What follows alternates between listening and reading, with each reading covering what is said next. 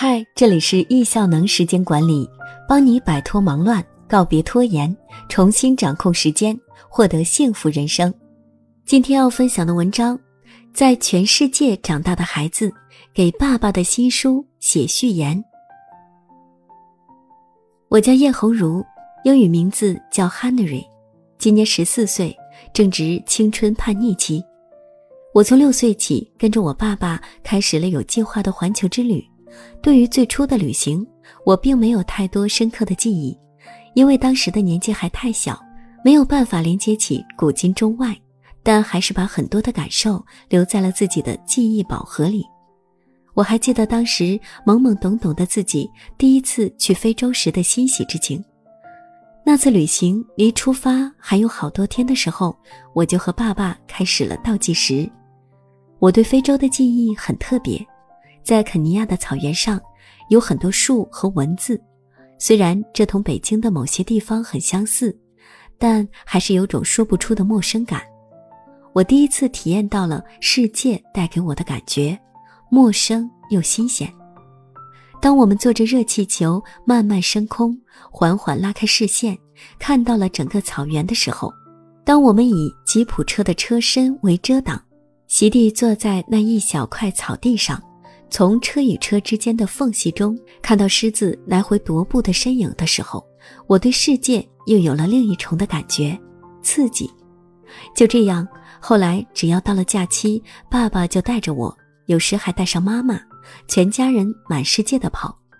我们一起抵达过火山口，一起潜过水，一起空降在雪山之巅，一起经历过语言不通时点菜的无助。这么多的回忆串联起来。就是我行走世界的足迹，也是爸爸在我成长岁月中的痕迹。如今，我已去过了六大洲的三十多个国家和地区，世界于我而言，不再只是停留在地图上的一个不会动的彩色区块，而是生动又鲜活的记忆。我还记得自己第一次在菲律宾潜水的时候，当我潜入海底，望着来往的船只从我的头上驶过。就感觉世界不再是平行的了，而是一下子变得立体起来。多个维度的视觉冲击让我怎么都忘不掉那个场景和在水下的独特体验。令我十分难忘的还有味觉上的体验。在奥地利，我觉得自己吃到了全世界最好吃的猪排，新鲜出炉的脆香猪排，再抹上土豆泥，真的是人间美味。怪不得连英国女王都对它赞不绝口。我记得当时的我只觉得此物好吃到都不知道该如何下口了。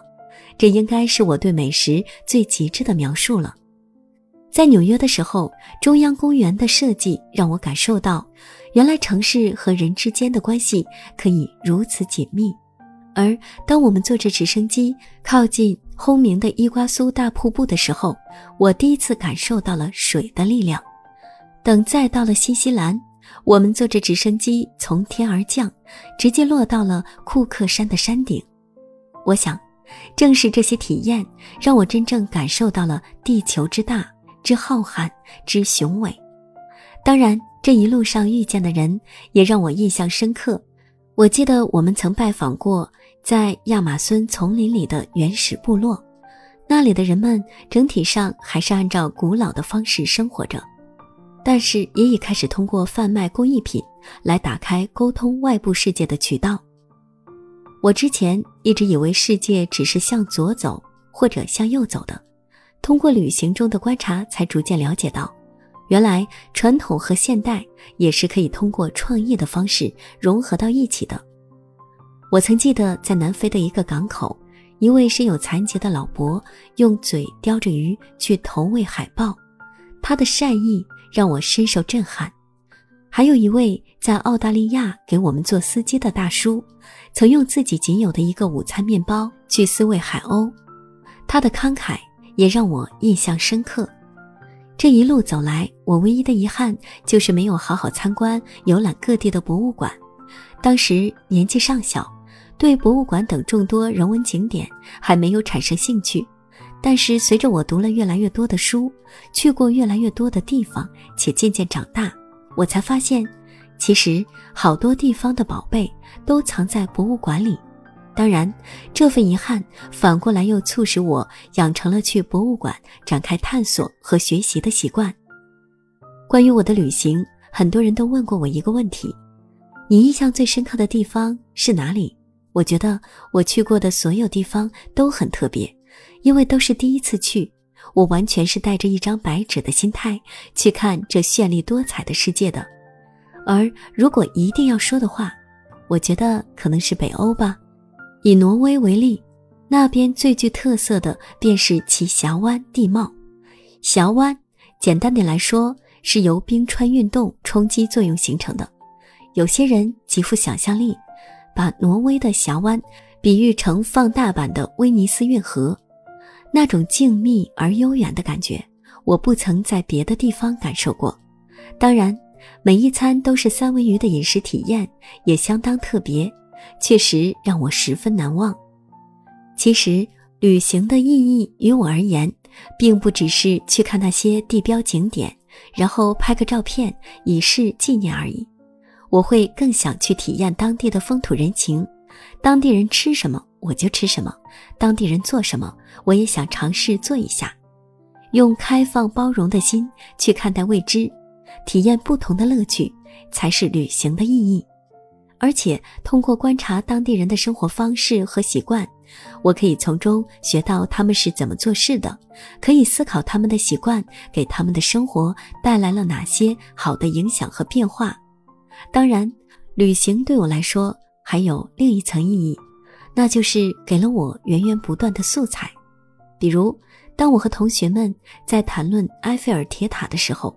我就会想起在巴黎的时候，自己身处铁塔下的感觉，因为目睹过铁塔本尊，所以知道它究竟有多大，以及置身于它的底部和顶部的时候，分别是什么样的体验。